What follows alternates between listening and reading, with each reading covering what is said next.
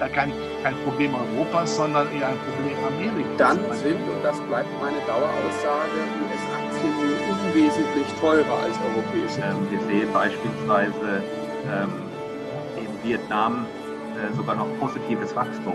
Insbesondere an die Wahlen in den USA, die natürlich auch für die eine oder andere Überraschung. Das ist ja nach wie vor von Banken. Wir selber investieren nicht direkt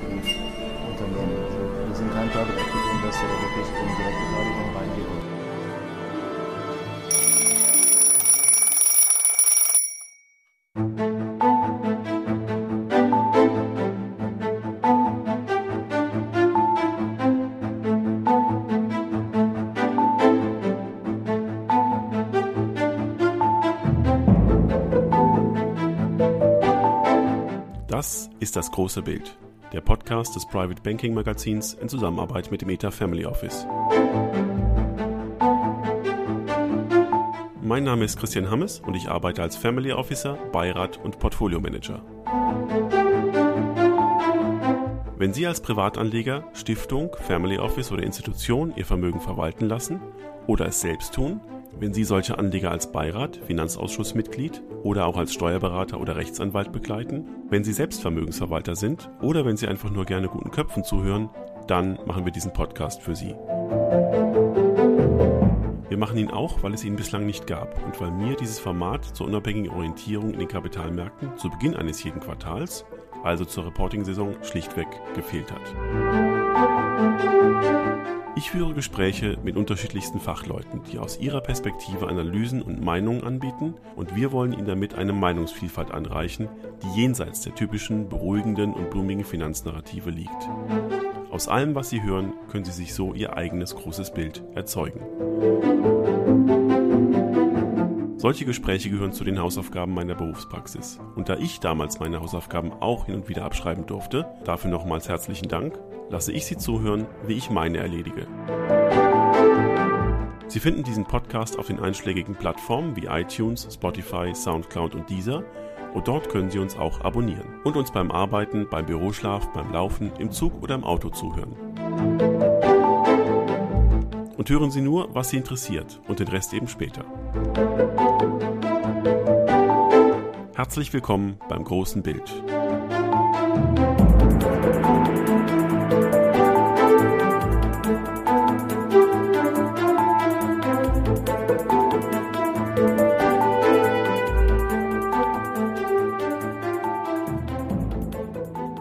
Ganz herzlich willkommen zur zehnten Staffel, liebe Zuhörerinnen und Zuhörer. Und ich wünsche Ihnen, dass Sie besser ins Jahr gestartet sind als der Kapitalmarkt, weniger turbulent, etwas ruhiger und persönlich mit weniger Fragezeichen ausgestattet.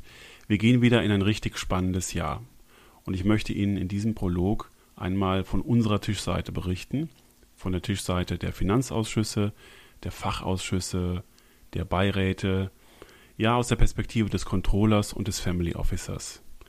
Denn da gibt es auch im neuen Jahr viele Dinge zu bewegen und ich möchte rück- und vorausblickend beschreiben, was wir da eigentlich so treiben. Das hilft Ihnen vielleicht, wenn Sie selbst Vermögensträger sind und überlegen, einen Beirat zu installieren, wie Sie den besetzen. Es hilft aber auch den Dienstleistern, die vor einem Beirat sprechen, ähm, ihre eigene Leistung in ein besseres Licht zu rücken und besser zu verdeutlichen, welchen Mehrwert sie für das Vermögen, um das es geht, eigentlich liefern. Ich bin seit zehn Jahren kein Banker mehr. Und seit sieben Jahren berate ich unabhängig, bin als Beirat und als Controller, als Family Officer tätig. Ich bin zwar noch angestellter Treasurer und Portfolio Manager. Ähm, wenn ich mit Bankkollegen über Portfolio-Themen spreche, dann tue ich das als Praktiker und nicht als Zaungast der Kapitalmärkte. Aber so wie meine Fachkompetenz da besteht, besteht die Kompetenz meiner Beiratskollegen in anderen Feldern also beispielsweise in langfristigen Rentenstrategien, vielleicht auch in Immobilien, im Private Equity Bereich, im unternehmerischen Bereich als Unternehmensberater. Rechts- und Steuerberater sind ganz wichtig am Beiratstisch. Ich sitze auch mit anderen Bankvorständen und ähm, ähnlichen Portfolio-Managern und anderen Treasurern und Family Officern im Beirat, die mit gleichen Fragen konfrontiert sind in ihrer tagtäglichen Arbeit. Für uns ist der Faktor Information ganz entscheidend, und zwar die Information, die über das hinausgeht, was unsere Dienstleister uns auf dem Tisch legen. Also natürlich haben wir, wenn wir Vermögensverwalter beauftragt haben, Private Equity Manager, Immobilienverwaltung, immer Informationen über die Märkte, in denen wir investieren, aber die Interpretation, was auf diesen Märkten passiert, liegt ja zunächst mal bei den Dienstleistern, das ist auch richtig so. Damit wir auf unserer Tischseite eine unabhängige Marktmeinung erzeugen können, und dafür ist zum Beispiel auch dieser Podcast, das große Bild, geeignet, tragen wir Informationen aus ganz anderen Quellen zusammen. Ich habe zum Beispiel dankenswerterweise Zugriff auf das Research mehrerer Investmentbanken. Das lese ich auch und liefere so mehrere Argumentationsketten an den Beiratstisch. Und genauso können andere Kollegen andere Informationsquellen anzapfen und verdichtet an den Beiratstisch bringen, damit wir uns insgesamt als Beirat, als Familie, als Vermögensträger, als Institution eine Meinung über das bilden, wo wir investieren. Und dann kommen wir zur Schärfung mit den Dienstleistern zusammen und gleichen unsere Meinungen mal ab. Äh, es geht nicht darum, dass wir mehr Recht haben als unsere Dienstleister. Es geht einfach darum, dass wir uns in der Denkweise der Dienstleister so wiederfinden, dass wir negative Überraschungen vermeiden. Das ist ja überhaupt so die Arbeit und das Arbeitsziel von Family Officern, von Beiräten, negative Überraschungen möglichst zu vermeiden. Wir bedienen uns auch verschiedener Werkzeuge. Ein klassisches Werkzeug in dieser Beiratsarbeit ist das Reporting. Das Reporting ist sozusagen der messerscharfe Blick in den Rückspiegel. Da haben wir hier schon oft drüber gesprochen. Das Reporting blickt aber wirklich nur nach hinten und um nach vorne zu blicken, kann man vielleicht aus dem Reporting und aus der Art, wie Vermögensverwalter ihre Performance erzielt haben, Rückschlüsse darauf ziehen, ob sie in einer veränderten Welt oder in einer gleichbleibenden Welt das Gleiche wieder leisten können. Aber eigentlich brauchen wir über unser Vermögen andere Informationen, um nach vorne zu schauen. Wir brauchen Simulationen, wenn wir Entscheidungen treffen, dann simulieren wir erstmal, welches Zusatzrisiko wir damit erzeugen oder wo wir Risiko reduzieren, um dann den erwarteten Ertrag daraus wirklich in Kauf zu nehmen. Das gilt für ganz viele Dinge. Gleichzeitig schauen wir uns die Bewertung unserer verschiedenen Kapitalblöcke an. Wir hinterfragen, ob denn die Struktur der Ertragsgenerierung zur Risikostruktur passt. Wir gehen da also schon sehr finanzmathematisch vor. Das ist auch notwendig. Also wir folgen nicht den Geschichtenerzählern, wir folgen dem Weg des Treasurers, also derer, die zunächst mal zahlenmäßig den Weg vorgeben, simulieren, testen und dann rational begründen, ob der Weg wirklich in die richtige Richtung führt. Wir müssen immer wissen, welche Konsequenzen unsere Entscheidungen haben und müssen die Optionen ausloten, diese Entscheidung vielleicht anders zu fällen oder gar nicht. Und die Aufgabe aller Beiratsmitglieder, aller Ausschussmitglieder, des Family Officers, des Controllers besteht eben darin, nach vorne blickend die Vermögensstrategie mit solchen Vorschlägen, mit solchen Ideen, mit solchen Simulationen zu unterfüttern. Tja, aber nie war es so kompliziert, wie in Corona solche Entscheidungen zu treffen. Kurzer Rückblick, was haben wir gemacht im Beirat? Wir haben erstmal versucht zusammenzutragen, was passiert ist. Wir wurden wie alle auf diesem Planeten kleine Virologen. Ähm, wir haben versucht zu verstehen, was passiert. Und wir haben versucht zu verstehen, wie weit oder wie kurzsichtig denn jetzt aktuell die Kapitalmärkte überhaupt sind, welche Konsequenzen sich für alle liquiden und illiquiden Anlageklassen ergeben. Aber es ist uns trotzdem gelungen, viele kleine und große Chancenfenster, Korrekturnotwendigkeiten und andere Veränderungen vorzunehmen, sodass wir das, was wir als langfristige Strategie verfolgen, durch ein sehr turbulentes Kapitalmarktwetter führen konnten. Und die Entscheidung müssen wir vielleicht an der Stelle nochmal kurz abzeichnen. Das Kapitalmarktwetter ist das, was wir in diesem Podcast in den Marktgesprächen skizzieren. Ich führe mit jedem Portfolio-Manager ein Gespräch über eine bestimmte Marktregion, über übergreifende Fragen. Sehr zu empfehlen, auch in dieser Ausgabe. Ich spreche über die USA mit Dr. Christian Funke von Source for Alpha. Ich spreche über Asien mit Mario Timpanaro von Aquis Capital, einem Manager für den Markt Vietnam, der aus einem Nischenmarkt berichtet, was er über Asien denkt und über Europa und über das wichtige Thema Inflation mit Markus Steinbeiß von der Vermögensverwaltung Steinbeiß Hacker. Wir beleuchten das Börsenwetter. Das müssen wir alles wissen. Wir müssen deswegen zusätzlich zu den Informationen unserer Vermögensverwalter Research von Investmentbanken lesen. Wir müssen aber auch das Kapitalmarktklima verstehen. Das Kapitalmarktklima sind alle langfristigen Faktoren, die die Kräfte auf die Wirkung unserer Vermögen verändern. Und nun ist die große Frage, wann sich denn Wetterveränderungen und wann sich Klimaveränderungen ergeben. Wir sind ja aufgrund unserer nachhaltigen Denkweise, die uns immer mehr zu eigen wird, geübt darin, den Unterschied zwischen Wetter und zwischen Klima zu machen. Deswegen gestatten Sie mir auch hier diese relativ kitschige Analogie, obwohl dieser Podcast keinen Kitsch verdient hat. Nun, was war eigentlich die Wertschöpfung in der Erkenntnis, die wir da gewonnen haben während Corona? Zunächst mal war es unsere Aufgabe, einigermaßen einzuordnen, welche Konsequenzen denn die Lockdowns haben, wie lange die Lockdowns dauern können, wann sie wiederkommen, welche Probleme es mit den Lieferketten gibt und all die Themen, die auch immer wieder diskutiert worden sind. Und an der Stelle waren wir extrem kurzsichtig. Und in den meisten Fällen großer Vermögen war es so, dass die Angst davor, dass die negativen Folgen der Lockdowns, der Appetitlosigkeit der Kapitalmärkte viel länger andauert, als das in Wirklichkeit der Fall war. Also dort, wo bei Großvermögen eingegriffen worden ist, so kann ich es aus meiner Brille zumindest sagen, haben wir relativ spät wieder unsere Vermögensallokation ähm, aufgemacht und den gleichen Risikoappetit an den Tag gelegt wie vor Corona. Wobei unser Appetit schon vor Corona relativ gezügelt war, weil wir da schon sehr spätzyklisch unterwegs waren. Also unser Konjunkturzyklus war schon morsch. Und das hat man vor Corona in den meisten Vermögen abgebildet, durch niedrigere Aktienquote, durch weniger Risiko. Und das hat deswegen den Einschlag von Corona deutlich reduziert. Auch das war schon ein Schritt, der in den meisten Beiratskonstellationen vorher so besprochen war. Dann haben wir analysiert, welche zyklische Situation entsteht durch die Wiedereröffnung der Wirtschaft. Auch das war ziemlich kompliziert. Wir haben aber dann relativ schnell den Kapitalmarktappetit wieder erkannt, haben reagiert und was wir für konservative Vermögen getan haben, deren Aktienquote sowieso wieder relativ niedrig war, ist, dass wir die Wiederaufstehung der Dividenden antizipiert haben. Wir haben uns also in Beiräten mit akademischen Themen beschäftigt, wie der Equity Duration und mit Dividendenfutures und mit der Frage, ob denn die Dividenden, die jetzt schon bei den Dividendenaktien eingepreist sind, schon so weit eingepreist sind, dass die Dividendenaktien fair bewertet sind. Wir sind in vielen Fällen dazu zum Schluss gekommen, nein, und wir haben uns Dienstleister gesucht, die diesen Dividendenbereich stärker abbilden. Für konservative Vermögen haben wir dadurch eine richtig gute Planungsgrundlage geschaffen und Sie können rückblickend auch sehen, dass das eine richtig gute Strategie war.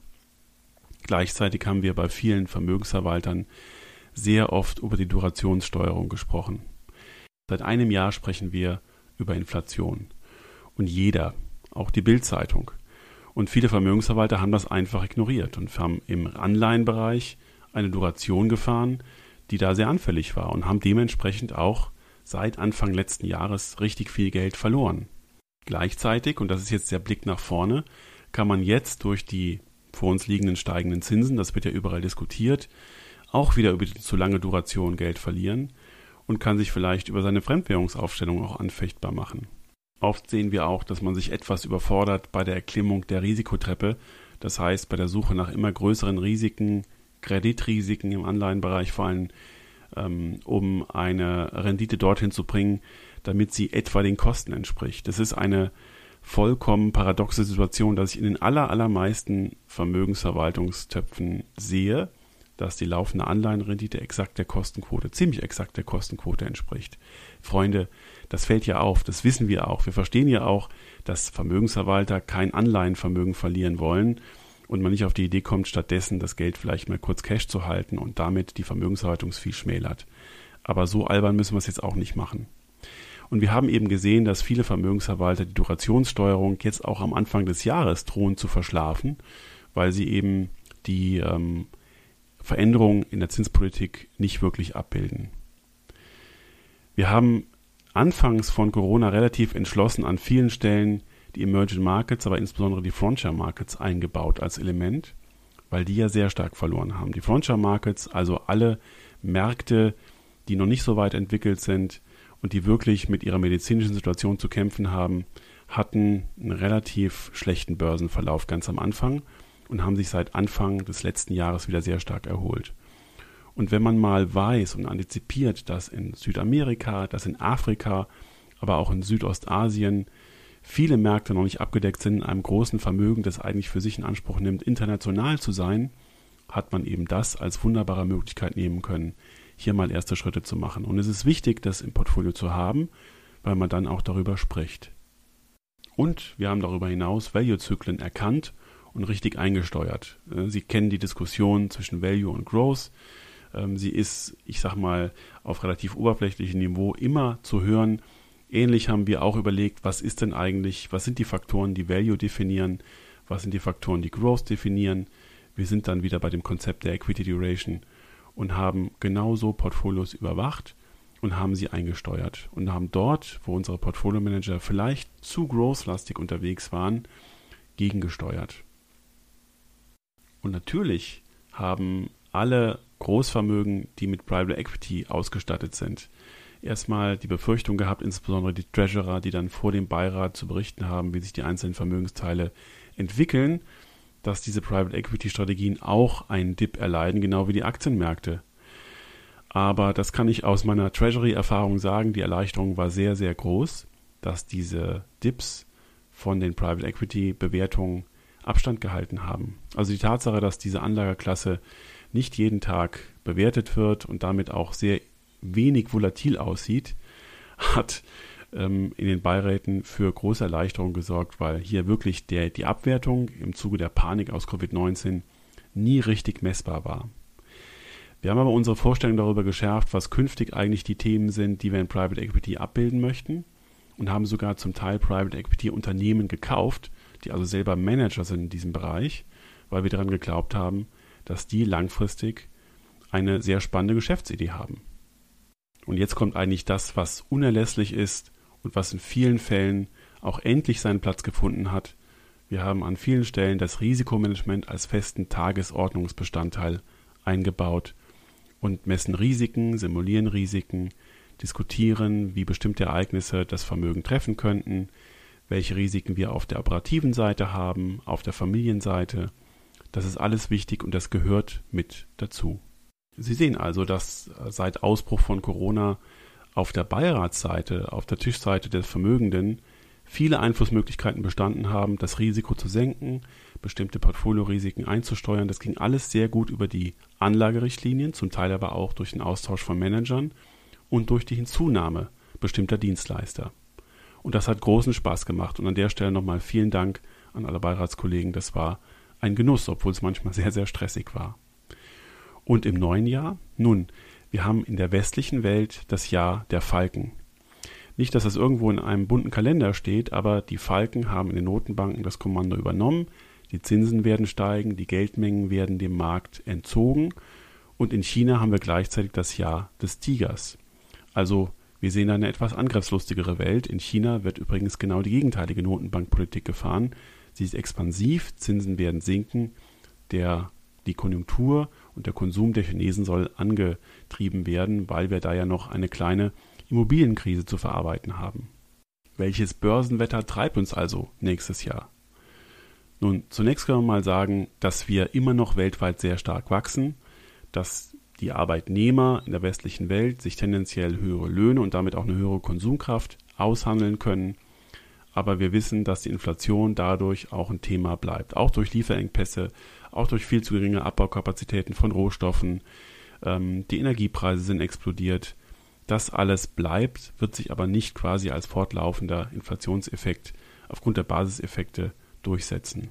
Die Geldpolitik geht in die Schubumkehr, das ist alles hinreichend diskutiert. Zinserhöhungen in den USA, Geldmengenverknappung in Europa. Das heißt, Wachstum muss wirklich profitabel sein, um genauso interessant zu bleiben wie vor dieser Schubumkehr der Notenbanken. Das ist rein mathematisch bedingt. Der Abzinsungsfaktor von Kapitalerträgen in der Zukunft werden auf dem heutigen Tag abgezinst. Je höher der Zinssatz, je höher die Inflation, all das, was diesen Zinssatz definiert, desto niedriger wird der Wert. Und das haben wir schon im ersten, in den ersten Wochen, in den ersten Tagen dieses Jahres sehr deutlich gesehen. Und das hat die Welt verändert, wieder hin zu Value-Werten, die jetzt im Vordergrund stehen. Und während also langfristige Wachstumsraten, die notwendig sind für die Unternehmen, gar nicht mehr so sehr geschätzt werden, sind jetzt Unternehmen, die dieses Jahr oder jetzt schon ihre Marge erzielen, interessanter. Damit ist die Rache der Old Economy perfekt. Und es lohnt sich wirklich, sich mal unter der Motorhaube alle Daten anzuschauen und zu sehen, wie sich verschiedene Vermögen, verschiedene Aktienmanager hier schlagen und genau darauf eingehen und wie andere vielleicht in der alten Welt von 2021, insbesondere im zweiten Halbjahr 2021, hängen geblieben sind. Die Unterschiede sind immens. Also unsere Arbeit macht auch deswegen Spaß, weil die Vermögensverwalter wieder mal vollkommen unterschiedliche Wege gehen. Das sieht man auch sehr deutlich an den Performance-Daten seit Jahresanfang, aber auch für 2021. Tja, und während wir diese Börsenwetterfaktoren, die alle sehr ausführlich mit meinen Gesprächspartnern diskutiert werden, in den Marktgesprächen mal zur Seite legen, schauen wir uns mal an, wie sich das Kapitalmarktklima eigentlich dadurch verändert, was wir gerade sehen. Das Kapitalmarktklima sind diese langfristigen Trends, die grob beschreiben und zusammengefasst beschreiben, was eigentlich auf Sicht von 10, 20, 30 Jahren die Vermögensentwicklung beeinflusst. Wenn Sie mir heute nicht zum ersten Mal zuhören, dann kennen Sie diese Faktoren schon. Ich will sie nochmal kurz durchdeklinieren, damit Sie ein Gefühl dafür bekommen, was jetzt tatsächlich durch diese Schubumkehr der Notenbanken für Konsequenzen entstehen.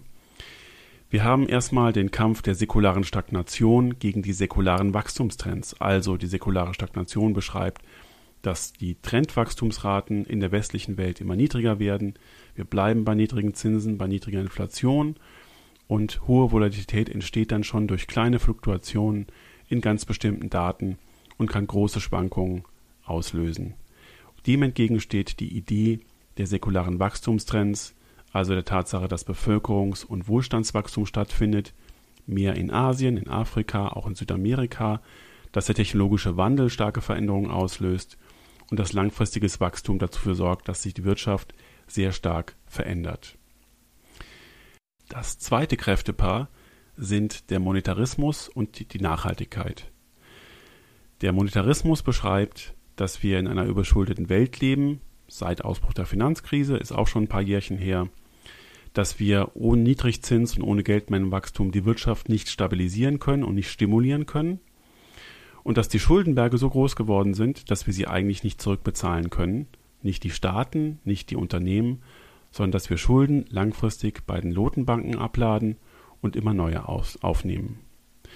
Und genau diesem Monetarismus tritt die Notenbank jetzt entgegen aus diesem Monetarismus treten ja auch Kryptowährungen aus dem Schatten und sagen, das ist ein Geldsystem, dieses Fiat-Geldsystem, ähm, dem wir entgegentreten. Aber nun versuchten die Notenbanken im Zuge dieses Wachstums, das wir dieses Jahr noch sehen, ein Zeitfenster zu nutzen, um genau da rauszukommen. Wird ihnen das gelingen? Wahrscheinlich nicht. Denn was werden die Notenbanken in der nächsten Krise machen? Und eine Krise muss keine Krise sein, sondern im Prinzip nur eine Wachstumsverlangsamung und damit wieder eine Verhinderung der säkularen Stagnation. Sie werden das Gleiche tun wie bisher. Die Nachhaltigkeit ist ganz klar im Vorteil. Also während der Monetarismus quasi pausiert, wird die Nachhaltigkeit und werden die Folgen der Nachhaltigkeit immer spürbarer. Und das ist gut so. Wir wollen die Klimawandel-Kipppunkte meiden. Wir wissen, dass die Zentralbanken die Finanzierung übernehmen müssen für den Umbau unserer Wirtschaft zu mehr Nachhaltigkeit. Ähm, wir haben aber auch gesehen, und das leider auch vor dem Jahreswechsel, dass äh, die Kriterien für Nachhaltigkeit sehr politisch definiert werden können. Schöne Grüße nach Europa. Und die Welt ist immer noch auf der, auf der Suche nach der Findung globaler ESG-Standards. Da sind wir schon sehr, sehr weit gekommen, aber es ist immer noch so, dass die Welt sich nicht darüber einig ist, welche Standards eigentlich für die Bewertung von bestimmten Unternehmen, von bestimmten Anlagen eigentlich richtig und wichtig sind. Das ist regional sehr unterschiedlich und das wird ein Prozess, der in den nächsten Jahren noch fortschreiten wird, aber da wird es eine ähm, Kontraktion geben und da werden wir wahrscheinlich immer ähnlicher über dieses Thema denken. Die nächsten Felder sind die Technologisierung, das ist alles klar, die Digitalisierung, die Automatisierung, Quant Computing stellt sich gegen Datensicherheit. Ähm, wir haben einen enormen Machtgewinn der Plattformökonomien gesehen und diese Technologisierung bedingt eine Oligopolisierung und Kapitalkonzentration in unserer Wirtschaft. Das ist das, was die Chinesen letztes Jahr bekämpft haben, indem sie die Macht der Internetkonzerne stark beschnitten haben. Aus westlicher Sicht habe ich oft gehört, hm, ist ja ganz schön frech, aber eigentlich wünschen sich ja viele aus meinem Umfeld, dass wir das auch mal in äh, unserer Sphäre machen würden. Trauen wir uns nicht. Aber die Oligopolisierung und die Kapitalkonzentration als Folge dieser Technologisierung führt dazu, dass es einige sehr große Unternehmen gibt und dass viele Industriezweige schon ähm, mittlerweile auch oligopolisiert sind. Also die Idee der Marktwirtschaft, das sagen ja viele linke Politiker, ist dadurch schon ausgehöhlt, dass wir auch in Deutschland einen sehr konzentrierten Markt haben. Unser Angebotsmarkt für Waren und Dienstleistungen ist bei weitem nicht so konzentriert wie der amerikanische. Deswegen ist unser Preisniveau auch deutlich niedriger, der Wettbewerb ist höher. Und was wir Europäer, glaube ich, immer wieder versuchen, ist genau auch das zu verhindern, dass die Konzentration von Angeboten und Dienstleistungen genauso ähm, sich konzentriert wie in den USA.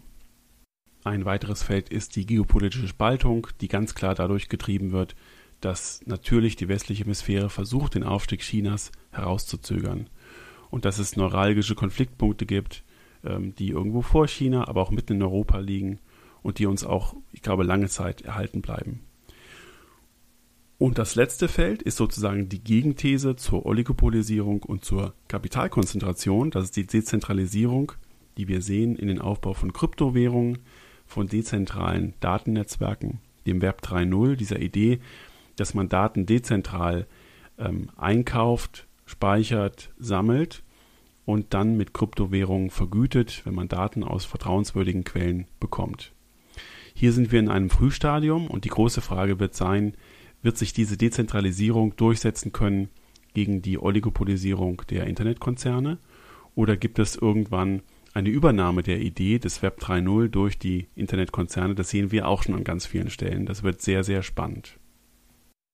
Nun, all diese Felder muss man dann mal in den Vermögen, die es betrifft, akademisch aufbereiten und daraus eben die langfristige Strategie des Vermögens ableiten und überlegen, an welche dieser Trends man glaubt, wie man sich da positionieren möchte und dann mit diesen Säulen dieses Vermögen in bestimmten Risikobandbreiten durch das Börsenwetter führen. Das war vor Corona spannend, das war während Corona sehr anstrengend, aber auch sehr, sehr spannend und ich glaube, wir haben viel Gutes bewirken können. Und es wird richtig spannend, das auch in einem Jahr wie 2022 mit dieser Schubumkehr und mehreren Paradigmenwechseln vorzunehmen. Darauf freue ich mich. Ich wünsche Ihnen für diesen Podcast nun viel Spaß bei den Marktgesprächen, bei unseren beiden Praxisgesprächen für Recht und Steuern und wünsche Ihnen, dass Sie gesund durch das nächste Quartal kommen. Ich freue mich auf die elfte Staffel. Mein Name ist Christian Hammes. Machen Sie es gut und machen Sie was Gutes.